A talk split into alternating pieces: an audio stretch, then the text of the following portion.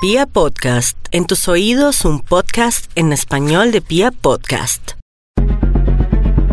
Desde que el hombre comenzó a caminar por las inhóspitas tierras de un planeta joven, los enajenados hicieron parte silenciosa de las arcaicas sociedades que lentamente poblaron los rincones del mundo. Personas extrañas, silenciosas, diferentes, outsiders, monstruos fuera de lo común, sin ningún sentido comunitario, esclavos de sus más oscuros instintos, prisioneros de sus más horrendas fantasías. La humanidad los bautizó como psicópatas y su mente deformada los convirtió en especímenes tan fascinantes como aterradores. Porque lo que algunos llaman morbo realmente no es más que la adicción a lo ignominioso, a lo maldito, a lo que nuestro secreto Mr. Hyde siempre ha deseado. Pero la ética se ha encargado de aplacar con sus estructuradas reglas y convincentes discursos. Yo soy Juan Sebastián Camelo, conocido como el Arracadas en las redes sociales, y hace algunos meses comencé a hacer historias de asesinos seriales en Instagram. Hoy esas historias se transforman para explorar las múltiples posibilidades que el audio nos permite. Los lunes de asesinos seriales de Instagram se convierten desde ahora en Serialmente, un podcast con contenido muy gráfico, una paradoja similar a la que se gestan en la extravagante psicología de aquellos que un día decidieron pulverizar el regalo más preciado que Dios nos dio. La vida, la vida, vida. Y bueno, vamos a empezar esto de la misma forma en que empezó en Instagram. Vamos a coger uno de los episodios más sangrientos, más horrorosos y más impresionantes de la historia de los asesinos seriales. Y, y vamos a empezar con el que fue el asesino más sórdido de la historia de la Unión Soviética, Andrei Chikatilo, el carnicero de Rostov. Esta historia comienza en las agresivas estepas rusas, eh, allá donde hace más de un siglo se levantó uno de los imperios comunistas más grandes de la historia. En 1936 eh, nació Andrei Chikatilo. Fue el segundo hijo de una pareja pobre de campesinos en la aldea de Yabloknoje, que hoy en día es Ucrania. Llegó a una nación gobernada eh, no solo por el implacable Stalin, sino además gobernada por el hambre, porque fue una de las pobres hambrunas que vivió la Unión Soviética en esa década. ¿Y qué pasaba en estas hambrunas? Eh, las familias morían de hambre, las cosechas se perdían entre la aridez de la tierra, cuando había frío el frío acababa con todos los cultivos, cuando había calor los quemaba. Entonces la desesperación de la sociedad fue tal que llegó un punto donde decidieron alimentarse de lo que podían alimentarse. Pero no había animales, no había eh, plantas, no había nada de lo que se pudieran alimentar. Entonces los ciudadanos soviéticos, no todos, tal vez los del apartado rural, decidieron alimentarse de lo más débil, ingenuo y suavecito que encontraron. Entonces decidieron alimentarse de niños. ¿Qué hacían entonces? Salían todas las tardes, todas las noches a cazar niños. Eh, les encantaba buscar eh, personitas que estuvieran jugando en el bosque o alguno u otro tipo de, de desubicado que no sabía dónde estaba parado y pa, lo pescaban, acababan con él y se lo comían. Canibalismo en pleno en la Unión Soviética antes de la Segunda Guerra Mundial. Un día, Stefan, que era el hermano mayor de Andrei Chikatilo, salió a jugar, con tan mala suerte que una de estas sordas hambrientas lo cazó. Eh, le dieron un golpe en la nuca, se lo llevaron, lo descuartizaron y se lo comieron. Imagínense ustedes por un segundo si tienen hermanos lo que debe sentirse saber que a su hermano, al, hijo de sus papás con el que comparten la familia, lo acaban descuartizando, desmembrando como si fuera una res, como si fuera una gallina, como si fuera un cerdo, y lo meten a una olla para cocinarlo y comérselo. Imagínense el trauma que eso puede generar. Pues esto es lo que le pasó a Andrei Chikatilo. Cuando tenía apenas 4 o 5 años, se enteró de que a su hermano lo habían matado y lo habían vuelto eh, un producto alimenticio. Y la mamá eh, del buen Chikatilo eh, no escatimó en, en, en, eufemismos, en regaños, en traumas, para decirle al pequeño Andrei eh, lo que había pasado con su hermano. Entonces el pobre Chikatilo no salía de su casa, porque cada vez que salía de la casa lo único en lo que pensaba era que cualquier persona que veía de, de su vecindad de la aldea podría sacar una navaja, apuñalarlo y comérselo, podría sacar un garrote para golpearlo en la nuca y llevárselo a casa, descuartizarlo y meterlo a una olla. Era, era mucho miedo y además mucha hambre. Entonces, digamos que no fue una infancia fácil. Para terminar de completar, como bien saben eh, algunos, eh, en el 39 empezó lo que fue la Segunda Guerra Mundial. Eh, más adelante, en el 40 y 41, empezó la invasión alemana a Rusia. Entonces, si sumamos toda esta hambruna que venía sufriendo la Unión Soviética a todo el esfuerzo de la guerra, tenemos que la sociedad se volvió aún más miserable de lo que ya era. El papá de Chikatilo estaba en edad de servicio, así que naturalmente se volvió miembro del Ejército Rojo. Entonces, estamos hablando de una casa que ya tenía ciertos problemas por el canibalismo de la vecindad. Ahora le sumamos un padre ausente, una mamá estricta, una mamá violenta, una mamá que regañaba a su hijo, una mamá que no lo trataba con cariño. Entonces, desde la psicología, estamos ya gestando lo que viene siendo el apartado generalizado de los psicópatas y de los futuros asesinos seriales. Tenemos un trauma de infancia, tenemos una madre violenta y tenemos un padre ausente. Lo único que falta para completar esta receta de un asesino serial será algún tipo de fijación, algún tipo de psicopatía, que más adelante veremos que se desarrolla con el propio Chikatilo. La infancia de Chikatilo fue muy difícil en todos los sentidos. Él mismo, después cuando lo capturaron y, y, confesó, llegó a decir que no fue sino hasta los 12 años que probó el pan por primera vez. Piensen ustedes cuándo fue la primera vez que probaron el pan. Chikatilo la primera vez que lo probó fue a los 12 años. Además de eso tenía un problema severo de miopía que le impidió aprovechar plenamente sus enseñanzas en la escuela. El, el, pelado iba a clase, compartía con los estudiantes, se sentaba atrás porque era un poco tímido y no veía el tablero. Era muy ciego, era muy miope y nunca pudo aprovechar plenamente las clases. Aún así, logró graduarse, tener buenas notas y demás, pero fue tanto su trauma y su complejo con el hecho de usar gafas que no fue sino hasta los 33 años que compró su primer par de lentes. Todos estos obstáculos que tuvo Chikatilo a la hora de, de, introducirse en el mundo del aprendizaje y de la escuela y de la academia generaron en él una introversión que más adelante pues desarrollaría su personalidad en muchos sentidos y la limitaría en otros tantos. Entonces este es otro punto para tener en cuenta en por qué Andrei Chikatilo terminó siendo uno de los asesinos seriales más grandes de la historia de la Unión Soviética. Naturalmente, como no entendía mucho, como era introvertido, como no hablaba, como le daba pena todo, empezó el bullying, el matoneo. El matoneo no es algo nuevo, no es algo de este siglo, no es un problema de ahora, es un problema de siempre. Los otros niños soviéticos se burlaban de él, le pegaban, le ponían apodos, lo rechazaban. Entonces digamos que empezó una frustración a gestarse dentro del corazón de Chikatilo desde sus mismos 12 años. O sea, este muchacho no había terminado de crecer cuando ya estaba empezando a odiar. Digamos que el odio fue el único sentimiento que se desarrolló plenamente desde su infancia. Entonces, bueno, tenemos un chicatilo que sigue avanzando su vida, llega a la adolescencia, el despertar sexual de todos. Todos sabemos que en nuestra adolescencia empezamos a descubrir nuestra sexualidad, empezamos a ver los hombres nuestro pene de otra forma, las mujeres la vagina, a sentir otra cosa, a el despertar, el despertar, el florecer de lo que va a ser nuestra sexualidad plena y natural. Empezamos a explorar, primero con nosotros mismos, luego empezamos a explorar con otras personas, empezamos a tener nuestras primeras relaciones. Y digamos que esa es un, un, una etapa muy bonita de la vida de aprendizaje que Chikatilo no tuvo. Porque cuando Chikatilo tuvo su primera experiencia con una mujer, nos encontramos con que, y él también se encuentra con que, era tremendamente impotente. No lograba una erección de ninguna manera. Se tocaba mucho, se acariciaba, la mujer lo acariciaba, estamos hablando de dos adolescentes descubriéndose. Y el pene no logra una erección. Chikatilo no logra tener una erección. Y los que son hombres como yo saben lo frustrante y lo difícil que es eso. El hecho de no ser una persona viril, el hecho de no tener la forma de desarrollar su sexualidad, el hecho de no poder complacer a una pareja, es una frustración gigantesca.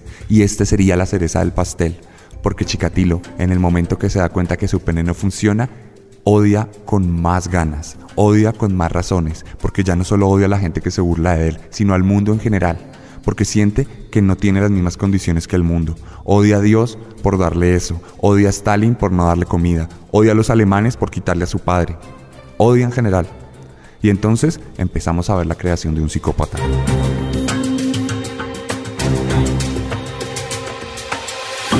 La cosa con Chikatilo es que llegó a su vida adulta, como buen soviético prestó servicio militar, ya estamos hablando del 57, la guerra ya se había acabado, su padre había sido capturado por los alemanes, luego liberado al final de la guerra, se devolvió a su aldea, Chikatilo se fue a prestar su respectivo servicio y estuvo tres años entre el 57 y el 60.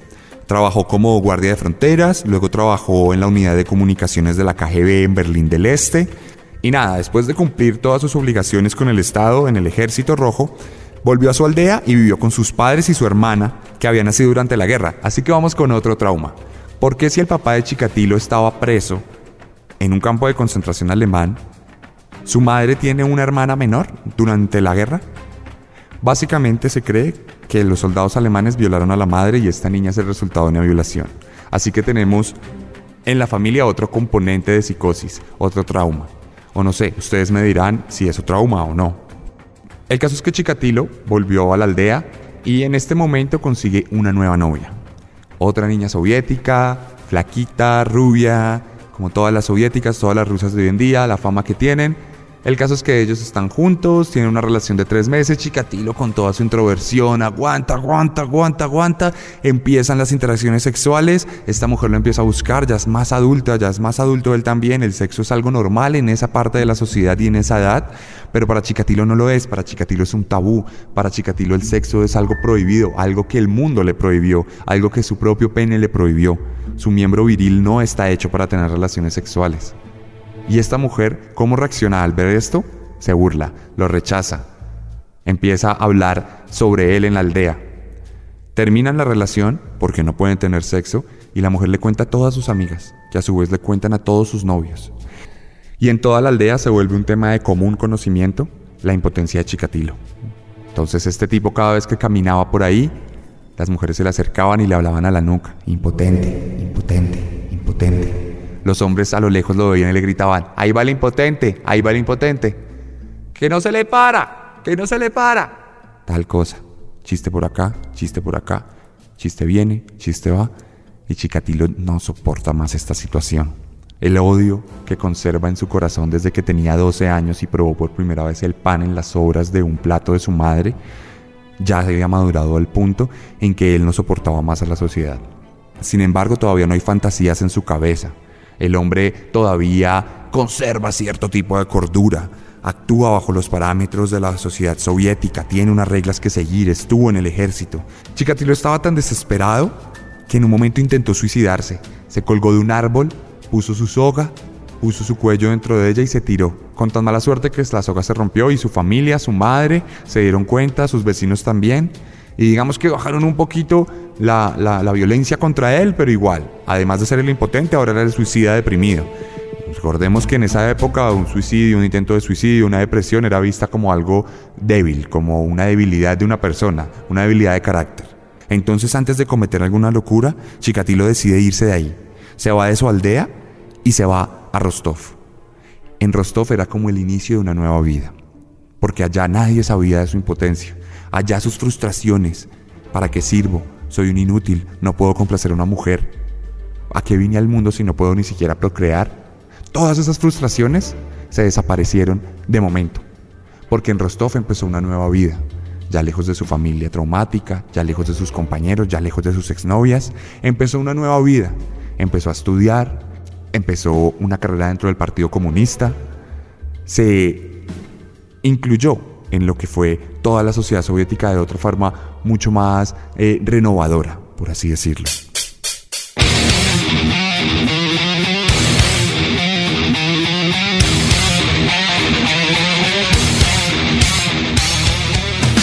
Y con Psychopathy Red The Slayer, una canción inspirada en el carnicero de Rostov, continuamos la historia de Andrés Chikatilo, quien para esas alturas se fue a vivir a la ciudad industrial de Rusia, donde trabajó en comunicaciones y comenzó a estudiar para ser profesor. Era 1963, este tipo estaba en la universidad, tenía un trabajo, todo iba súper bien y conoció a la que sería su esposa, Feodosia Odnacheva. Ella era amiga de su hermana, eh, se la presentó la hermana a Chikatilo y le dijo como, hey, paz, le tengo acá a su amiga, eh, salga con ella, ella es toda buena gente, vayan, conozcan algo, hagan planes comunistas, como que no sé, ir al cine, uno no va al cine en la, en la Rusia soviética como en el, en el mundo capitalista, pero bueno, digamos que salieron, comieron un helado, hicieron cosas soviéticas para divertirse y Feodosia eh, salió con este tipo y decidieron casarse rápido, dos semanas después. ¿Por qué? Porque todo el mundo los forzó para casarse. Entonces, por un lado, la familia Chikatilo fue como, bueno, papá, usted ya está grande, ya tiene que empezar pues a pensar en la procreación de su familia, en la extensión de su apellido, los Chikatilos, ¿sí? Y por el otro lado, Feodosia, pues independientemente de lo raro que era Chikatilo, también dijo, bueno, yo ya también tengo que casarme, tengo que ver qué hago, además este tipo mal que bien va a ser profesor, los profesores son respetados, es parte del Partido Comunista, entonces nada, vamos a hacerlo, vamos a hacerlo. Se casan por conveniencia Y pasa algo que pasa cuando suele la gente casarse por conveniencia y es que la intimidad es inexistente. Chikatilo y Feodosia no tienen ningún tipo de interacción sexual. Ella ya sabe que él es impotente. Ella sabía que él era impotente antes de casarse con él, pero se lo aguantó a cambio del estatus que le brindaba estar con una persona miembro del Partido Comunista. Chikatilo digamos que pudo vivir así, pero el hecho de que no pudiera satisfacer a su esposa le dio a ella como el poder en la relación. Ella era la dominante, ella era la que mandaba en la casa, ella le decía qué hacer a él, ella le hacía prohibiciones, ella le daba órdenes, todo este tipo de cosas que a nosotros nos permiten pensar en una sociedad machista y retrógrada como lo era la de los años 60 de la Unión Soviética, es muy difícil para un hombre subyugarse a una mujer de muchas formas. Entonces esto es para Chikatilo otra forma de subyugación, otra forma de odio del mundo hacia él y por ende de él hacia el mundo. Entonces, ¿qué pasó? Que la sociedad se iba a empezar a hacer preguntas. ¿Por qué esta pareja no tiene hijos? ¿Por qué si se aman tanto? ¿Por qué si se casaron? ¿Dónde están los hijos? El Estado controlaba todo.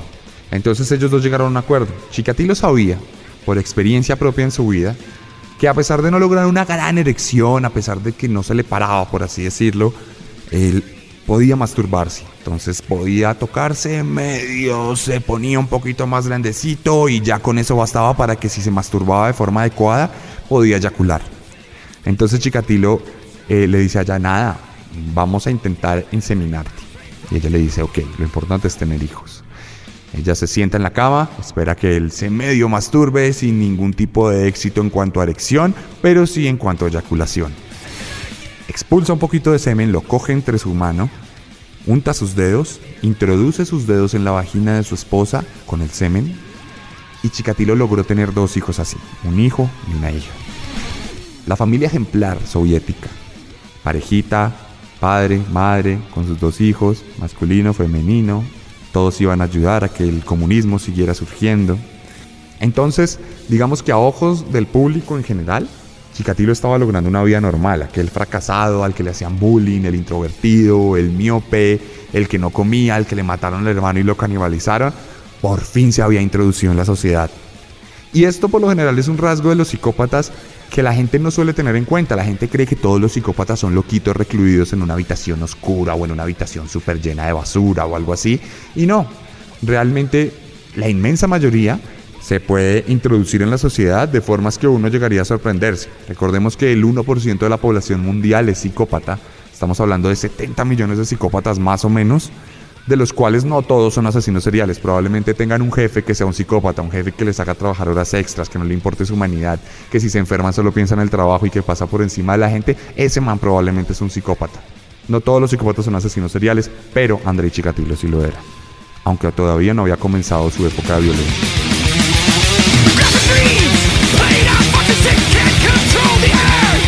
Cuestión que Chikatilo entre el 63 y el 73 tuvo una vida relativamente normal, sin intimidad sexual, sin interacción sexual, con uno que otro bullying en la universidad, uno que otro bullying en el trabajo, matoneo por todo lado, pero se aguantaba. Pero en 1973 pasó algo. Algo hizo clic en la cabeza de Chikatilo. Este tipo, por primera vez en su vida, dijo, me mamé. Me mamé de ser el esclavo del mundo, me mamé de ser un paria, me mamé de ser todo lo que nunca jamás en mi vida quise ser. Y empezó a explorar las posibilidades del control, a explorar las posibilidades de la violencia, a explorar las posibilidades del sexo mismo, aunque no era una persona apta para el sexo. Un día ya era profesor, ya se había graduado, ya había empezado a trabajar en un colegio, eh, atacó a una niña, a una niña de su colegio, se le tiró encima, hizo que pareciera un accidente cuando realmente no lo era. Hubo violencia en medio de eso y al momento que Chikatilo cae con ella al piso, ella se golpea, él siente una eyaculación entre su pantalón. Siente como el semen riega todas sus piernas, sus boxer, su pantalón y dice, ok, aquí hay algo. Aquí hay algo. Me encantó golpear a esta niña, a una niña de 13 años. Me encantó golpearla y creo que puede ser el camino puede ser el camino. Aquí hay algo. Aquí hay algo. Y entonces desde el 73 hasta casi 10 años después, Chikatilo abusó constantemente y acosó constantemente a los estudiantes a los que le impartía clase. Ellos incluso llegaron a denunciarlo, pero nunca tuvo ningún efecto penal sobre él. Lo peor que le pasó a Chikatilo fue que perdió su trabajo y le dijeron, hey, lo llamaron a la, dirección del, del, colegio y el director del colegio le dijo, hey amigo, no queremos escándalos con niños acá. Renuncia. Te doy la oportunidad de que renuncies y no vamos a hablar nunca más de esto. Chikatilo renunció y cambió de colegio. Y otro colegio, otra vez pasó lo mismo. Hasta el 81, cuando ya había matado, fue que se dieron cuenta de sus antecedentes sexuales y por fin lo echaron. Y ahí fue que consiguió su nuevo trabajo, pero a eso vamos más adelante. Porque antes de que eso llegara a ocurrir, en el 78, cuando Chikatilo cumplió 42 años, fue que se dio ahora sí el nacimiento de la bestia, el nacimiento de la persona que iba a marcar toda una generación de asesinos en todo el mundo occidental, el asesino que marcó una monstruosidad que enmarcaría la cultura pop de los psicópatas en muchos aspectos como más adelante veremos.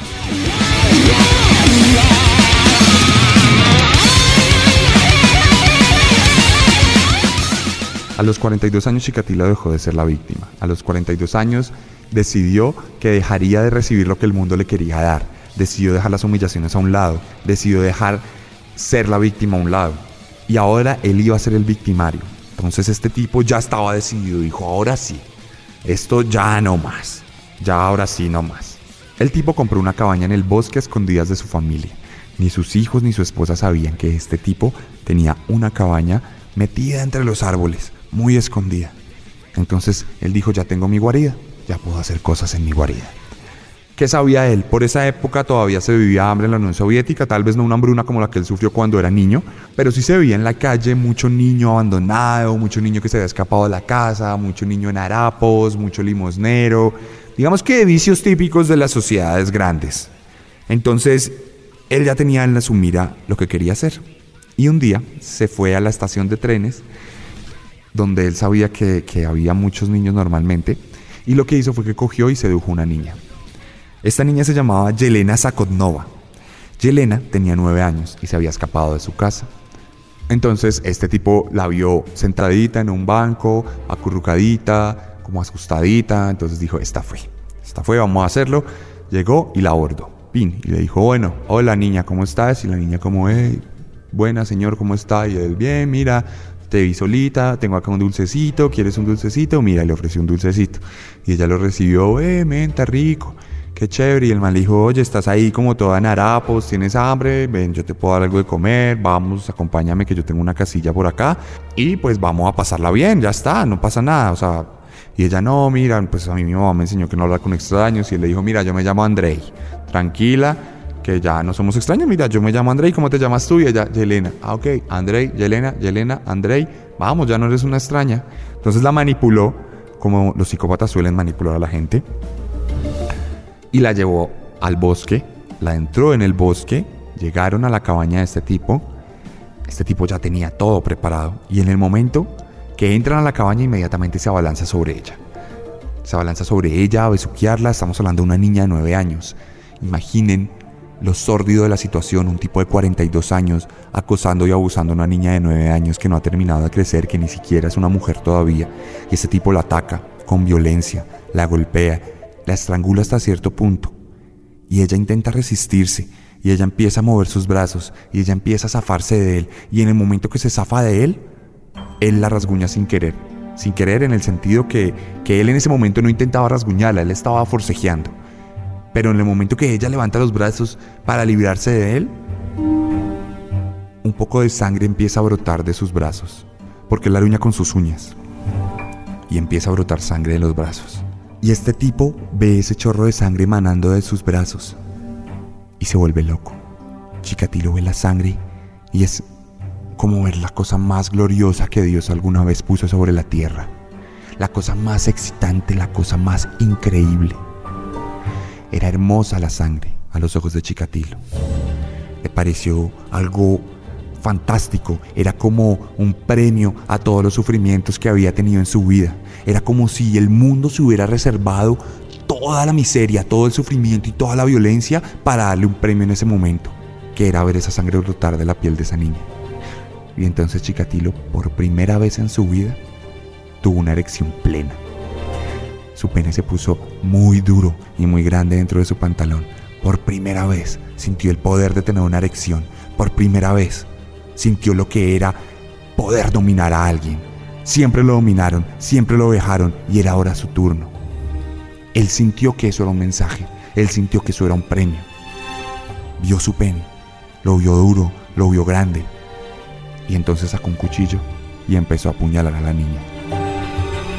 Muchas veces, más de 50 veces, destruyó su torso.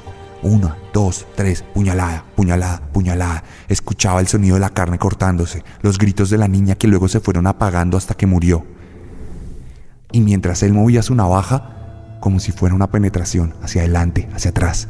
La navaja entraba como entra el pene, salía como salía el pene. Era un movimiento, un mete saca, un mete saca, un mete saca, como dicen la naranja mecánica. Pero ese mete saca era de sangre, de muerte. Era una navaja afilada pulverizando las entrañas de una niña. Mientras hacía todo eso, Chikatilo tuvo una eyaculación y tuvo el mejor orgasmo de su vida. Nunca jamás imaginó que iba a sentir el placer que sintió en ese momento.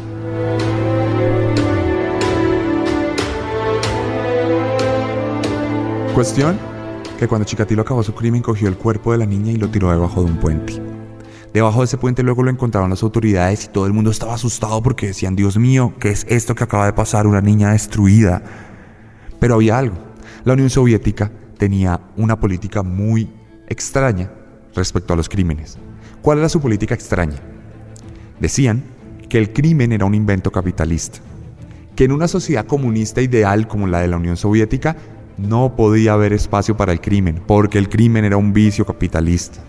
Entonces no les convenía a los políticos aceptar que alguien había acabado con la niña.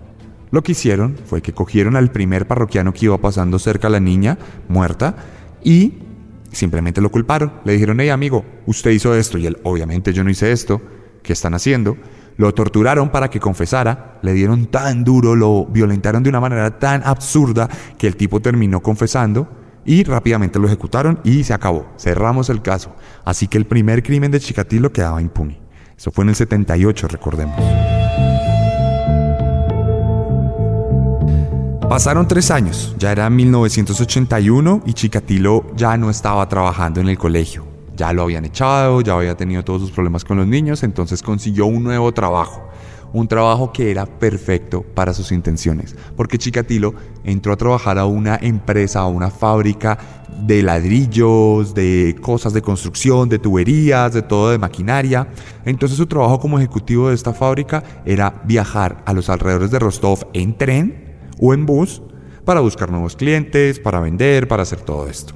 Entonces ganó otra característica de los asesinos seriales que es fundamental para poder llevar a cabo sus atrocidades, que es la itinerancia. Chikatilo se movía de un lado a otro. Hoy estaba en Rostov, mañana estaba en otro pueblo cerca de Rostov, mañana estaba incluso en otro estado. Entonces Chikatilo empezó a explorar las posibilidades que le daba el hecho de viajar y empezó a moverse. Desde el 81 hasta el 84, Chikatilo se desfasó. Chikatilo no se controló nunca más y empezó a asesinar a violar y asesinar. A violar a su extraña manera, ¿no? Porque él no violaba penetrando a las personas, no. Él violaba con el cuchillo. En su cabeza perversa, el cuchillo era una representación de su pene. El cuchillo en su forma fálica era una representación de su hombría, de su poder.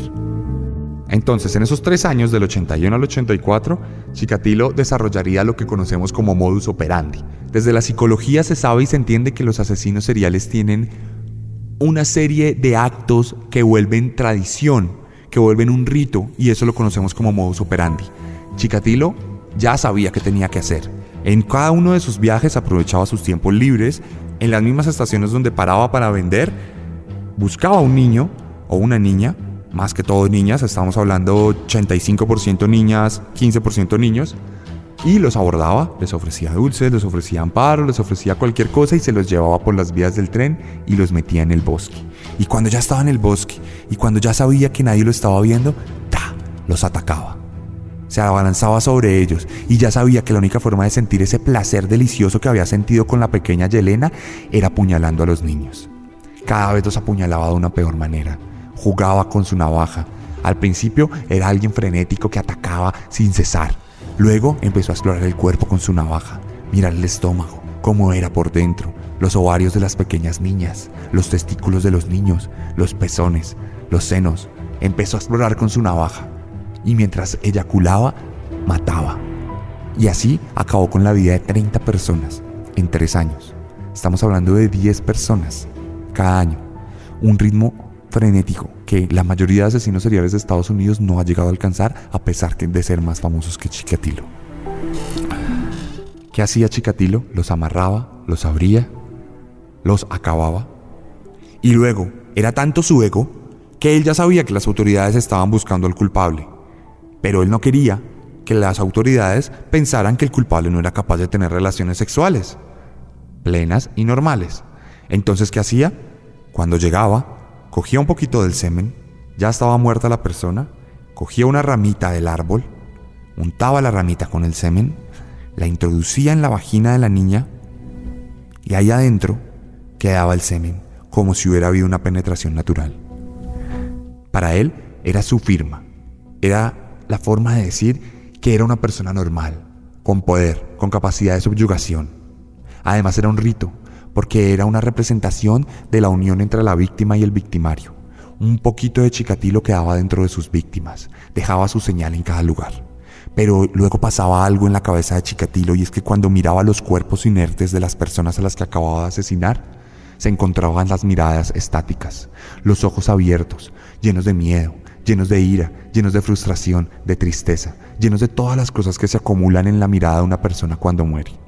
Hay gente que dice que en la mirada de los muertos queda plasmado el retrato de quien los asesinó. A Chikatilo le asustaba esto. Además le asustaba el hecho de que se creyera que la mirada era la ventana del alma de las personas. Se llenaba de vergüenza, se deprimía, veía esos ojos estáticos, ya que habían perdido su brillo, pero seguían mirándolo fijamente y no soportaba y cogía su cuchillo y le sacaba los ojos. Las cuencas vacías reemplazaban esa mirada que lo asustaba. Entonces Chikatilo ya tenía su modus operandi establecido. Abordaba al niño. Abordaba a la niña, la llevaba al bosque, la pulverizaba con su cuchillo, eyaculaba, cogía el semen y lo metía con una ramita y les quitaba los ojos. Pero también empezó a explorar otras cosas. Se dio cuenta que no solo podía acabar un cuerpo con una navaja, sino también con sus propios dientes. Y empezó a investigar el sabor de la carne humana empezó a investigar el sabor de los pezones, de los dedos, de las entrañas, del esófago, de la laringe, y entonces empezó a comerse a sus víctimas. Era parte de su ritual sexual. Así él dejaba su semen en ellas y dentro de él quedaban las entrañas de ellas. Eran uno solo. Era, un ritual de unión. Para ilustrarles esto, quiero leerles algo de uno de mis escritores favoritos, Tom Rob Smith, que en el 2008 escribió su primera novela, que se titula El Niño 44 que es una novela policíaca que está inspirada en todo este tema de Chikatilo, pero además en toda la atmósfera de la Rusia stalinista que tan apasionante es. En una de sus páginas Smith escribe lo siguiente. Leo, que no había examinado nunca un cuerpo, al menos desde el punto de vista forense, no tenía muy claro lo que debía hacer. Pensó que la mutilación parecía tan frenética que solo podía ser obra de una persona enajenada. Le habían destrozado el torso. Ya había visto suficiente. Barlan Babinich encajaba en el perfil. Seguramente había llevado consigo la tierra por razones que solo él podría entender. Leo se disponía a marcharse, pero Tiapkin, que había tenido que recorrer todo el trecho que llevaba hasta el sótano, no parecía tener prisa. Se acercó un poco más y miró fijamente lo que no parecía otra cosa que un amasijo de carne y tejido. Valiéndose de la punta del bolígrafo, abrió el diafragma reventado y te examinó las heridas. ¿Puede decirme lo que ponía en el informe? Leo sacó sus notas y las leyó en voz alta. Tiapkin prosiguió con su examen. Ahí no dice que le falta el estómago. Se lo han sacado. Se lo han cortado del esófago. ¡Qué precisión! ¿Quiere decir que esto lo hizo un médico? El médico sonrió y comentó. Es posible, pero los cortes son desiguales, no quirúrgicos. No son de un profesional. Aunque me sorprendería que esta fuera la primera vez que el asesino usaba un cuchillo, al menos para cortar carne. Los cortes no son finos, pero sí confiados. Tienen un propósito, no están hechos al azar. ¿Recuerdas cuando nos conocimos? Te parecí grosero. Me mirabas fijamente. Estaba fascinado por tu belleza. No habrá nunca nadie más que tú. He venido lo antes posible. Ha habido un terrible accidente. Hijo de Alexei ha sido atropellado por un tren. ¿Un tren? Insiste en que su hijo fue asesinado. Como sabes, el asesinato es una enfermedad capitalista. Cállate. No hay asesinatos en este país. No hay asesinatos, ¿entiendes? Alguien ha destrozado a mi hijo y no vas a hacer nada. Asesino aún anda suelto. Tengo que buscarle. Iré contigo.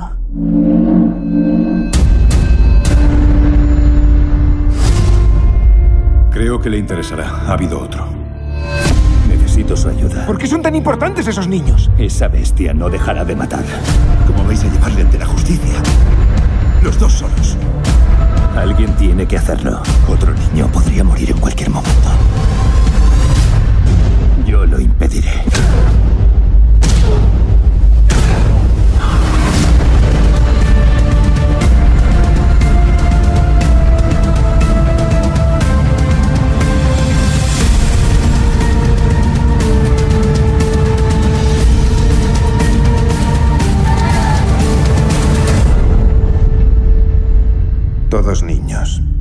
Entre 9 y 14 años.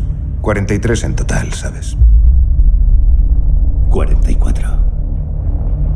El hijo de mi amigo también fue asesinado. Poco después este libro fue llevado a la pantalla grande en una película que la verdad, la verdad no es tan buena, que se llama Crímenes Ocultos. No hace ningún honor a la obra literaria, me parece que se queda corta, pero podemos ver que es una contribución a todo el espectro cultural que generó André Chikatilo. Niño 44 en la literatura, eh, Crímenes ocultos en la cinematografía y además esto se une a otras películas muy famosas como Ciudadano X, Evilenko, El rastro de Satán, El carnicero de Rostov y otras tantas que tratan de su vida. Porque este tipo se volvió una leyenda, como la mayoría de asesinos seriales se vuelven leyendas y monstruos en nuestra cultura. El caso es que ya era 1984, ya estábamos a finales, estaba entrando el invierno soviético y ya las autoridades estaban ya desesperadas. Teníamos más de 30 muertos que además eran muertos destrozados, acabados, torturados. Y ya todas esas teorías del capitalismo, que el crimen y el capitalismo, pues ya se habían ido a la basura. Ya claramente estábamos hablando de un monstruo soviético que estaba azotando la infancia rusa. Entonces la gente empezó a buscar, los policías ya estaban desesperados, al punto que, digamos, en medio de la búsqueda descubrían a otros criminales. Entonces había más psicópatas que no eran tan grandes como Chikatilo y los terminaban capturando mientras buscaban a Chikatilo. O sea, digamos que Chikatilo se volvió un satélite del crimen y nada que lo cogían. Entonces, eh, ¿qué pasó? Para 1984, a Chikatilo ya lo estaban empezando a ver. Ya estaban diciendo, hey, este man se la pasa en las estaciones del metro. Este man se la pasa en las estaciones del tren. Y entonces los agentes empezaron a usar eh, infiltrados, agentes secretos. Y un día los agentes secretos de repente se dieron cuenta que Chikatilo estaba cayéndole a una niña, estaba abordándola, estaba diciéndole como, hey, vamos, el modus operandi, el modus operandi, vamos, tengo un dulce, tengo una cabaña, tengo algo secreto para ti. ¡Pa! Y lo cogieron. ¿Qué está haciendo con la niña, hermano? No, nada, yo no estoy haciendo nada, yo no sé de ustedes que están acá hablando. No, no, no, no, no, venga. Lo requisan y le encuentran a este tipo un cuchillo, muchas sogas y un tarro de vaselina.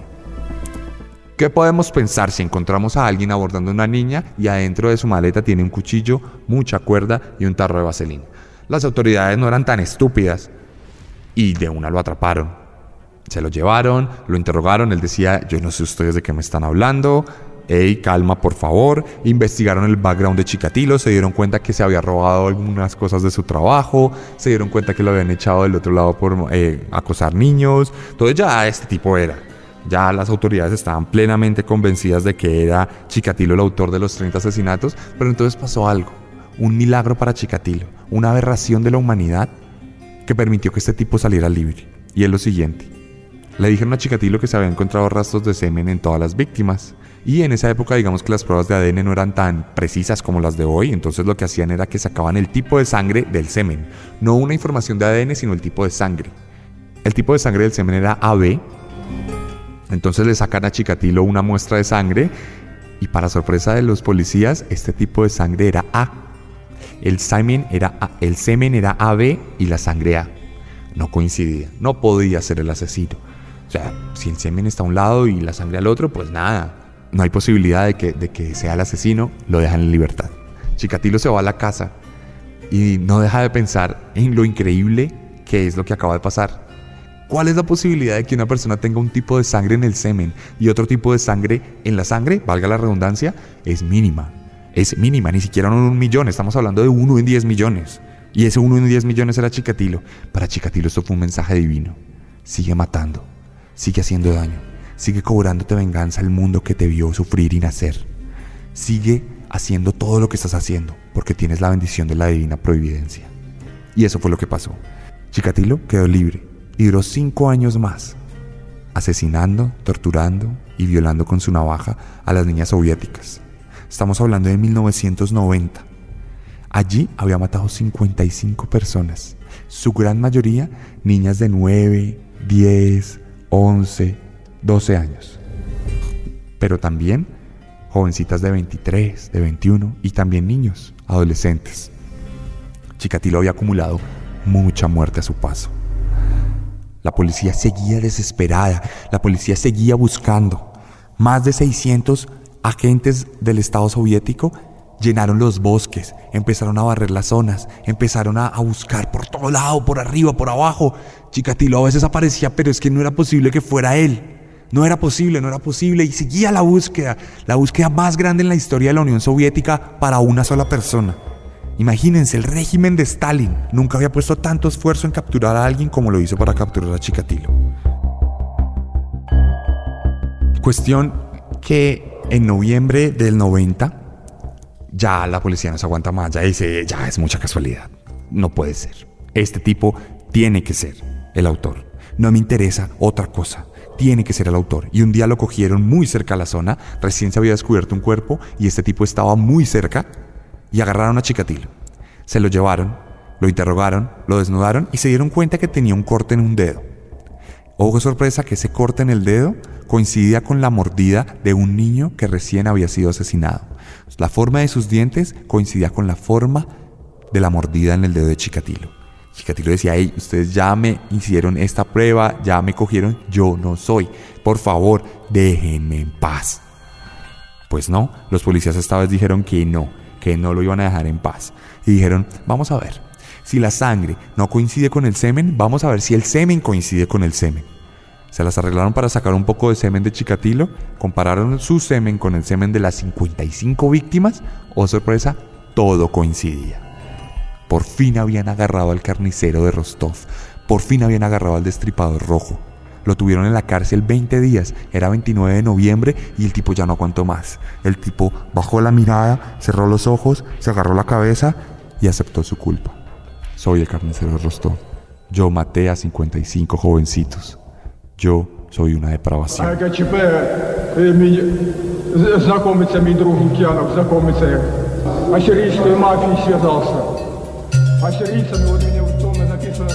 Me di cuenta que una niña de 12 o 13 venía detrás de mí, llevando una especie de bolsa en sus manos. Caminé lento y dejé que me alcanzara. Caminamos juntos alrededor del bosque.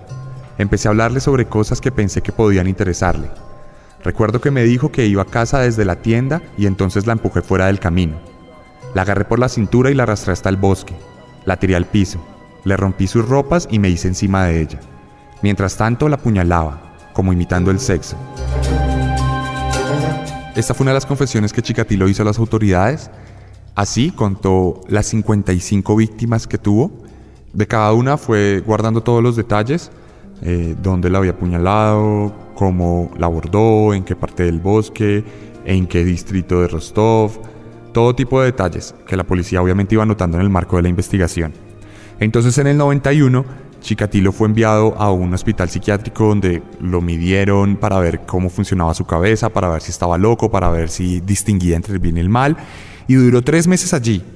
Y a pesar de que se descubrió que tenía un trastorno de personalidad borderline, con ciertas patologías de sadismo, el tipo era completamente apto, era cuerdo, el tipo sabía que lo que hacía estaba mal, el tipo sabía el valor de la vida, el tipo sabía que era un monstruo.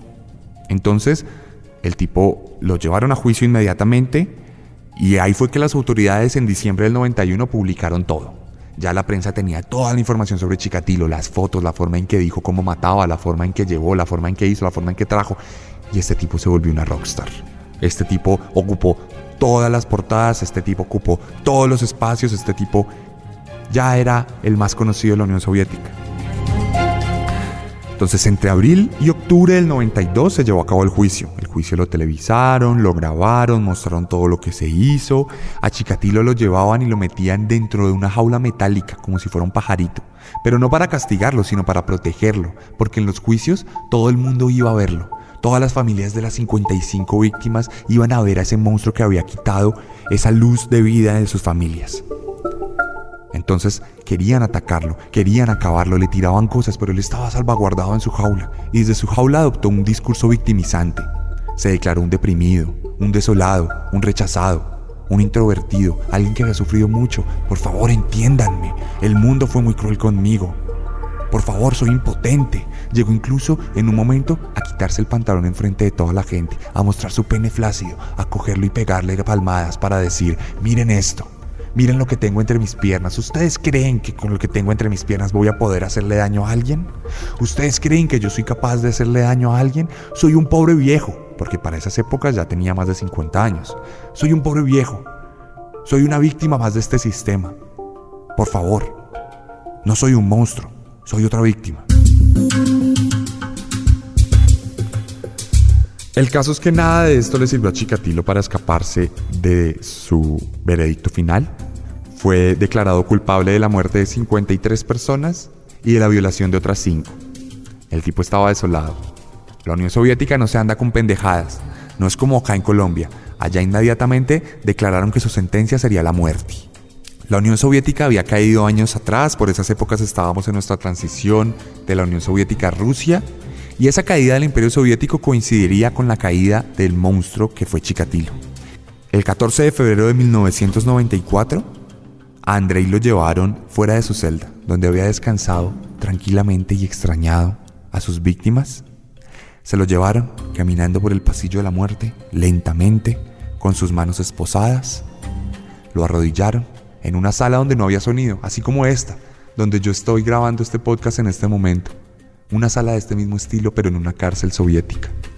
Lo arrodillaron de espaldas y uno de los soldados se encargó de poner la pistola en su nuca, debajo de su oreja derecha. Ahí oprimió el gatillo. La bala atravesó el cerebro de Chikatilo y cegó su vida. Una muerte piadosa, rápida, indolora. Chikatilo no sufrió. Chikatilo no se dio cuenta en qué momento su vida se fue. Chikatilo no vivió la agonía que sus víctimas sufrieron lentamente con cada una de las puñaladas. Chikatilo nunca jamás vio cómo despedazaron su cuerpo. Chikatilo nunca sintió el miedo.